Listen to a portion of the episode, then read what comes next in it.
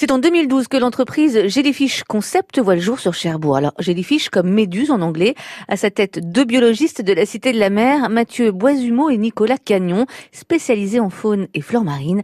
Nicolas déjà passionné par les méduses et un constat. On voyait toujours les clients euh, s'extasier de- devant le bac à méduses. Et on s'est dit, bah voilà quoi, faudrait importer un concept euh, d'aquarium à méduses euh, pour les particuliers. Là, on, a, on est dans la pièce principale, on est dans le cœur de l'entreprise.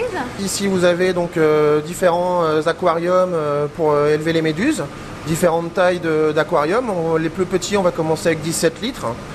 Ensuite, on va passer sur des 35 litres, des 100 litres, 300 litres, jusqu'à 600 litres en fonction de la taille des méduses et de l'espèce. On va visiter? Allons-y. Donc, on va aller voir les polypes. Les polypes, c'est là que tout commence.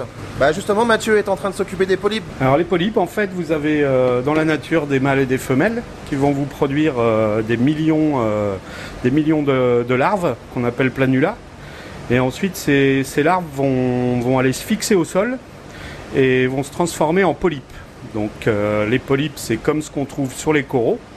Euh, c'est la même famille que le corail, en fait, les méduses. Euh, donc ces polypes se fixent au fond de la mer et vont se multiplier en fait en permanence tout au long de leur vie. Donc nous, plutôt que d'avoir des mâles et des femelles, qui c'est très compliqué à différencier, donc nous récupérons des polypes de différentes espèces du monde entier, et après on garde ces polypes en fait dans des petites boîtes euh, plastiques avec de l'eau de mer. Ils se fixent, et après nous allons, on va dire, jouer avec ces polypes, c'est-à-dire que nous allons essayer de recréer ce qui se passe dans la nature.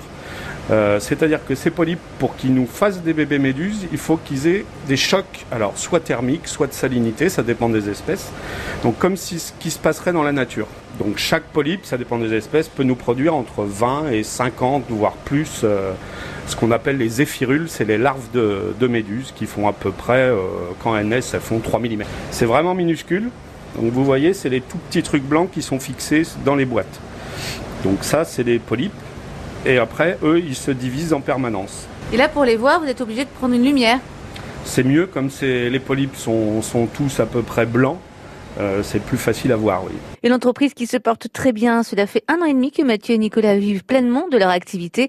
Ils exportent leurs méduses partout dans le monde, jusqu'à 10 000 par an.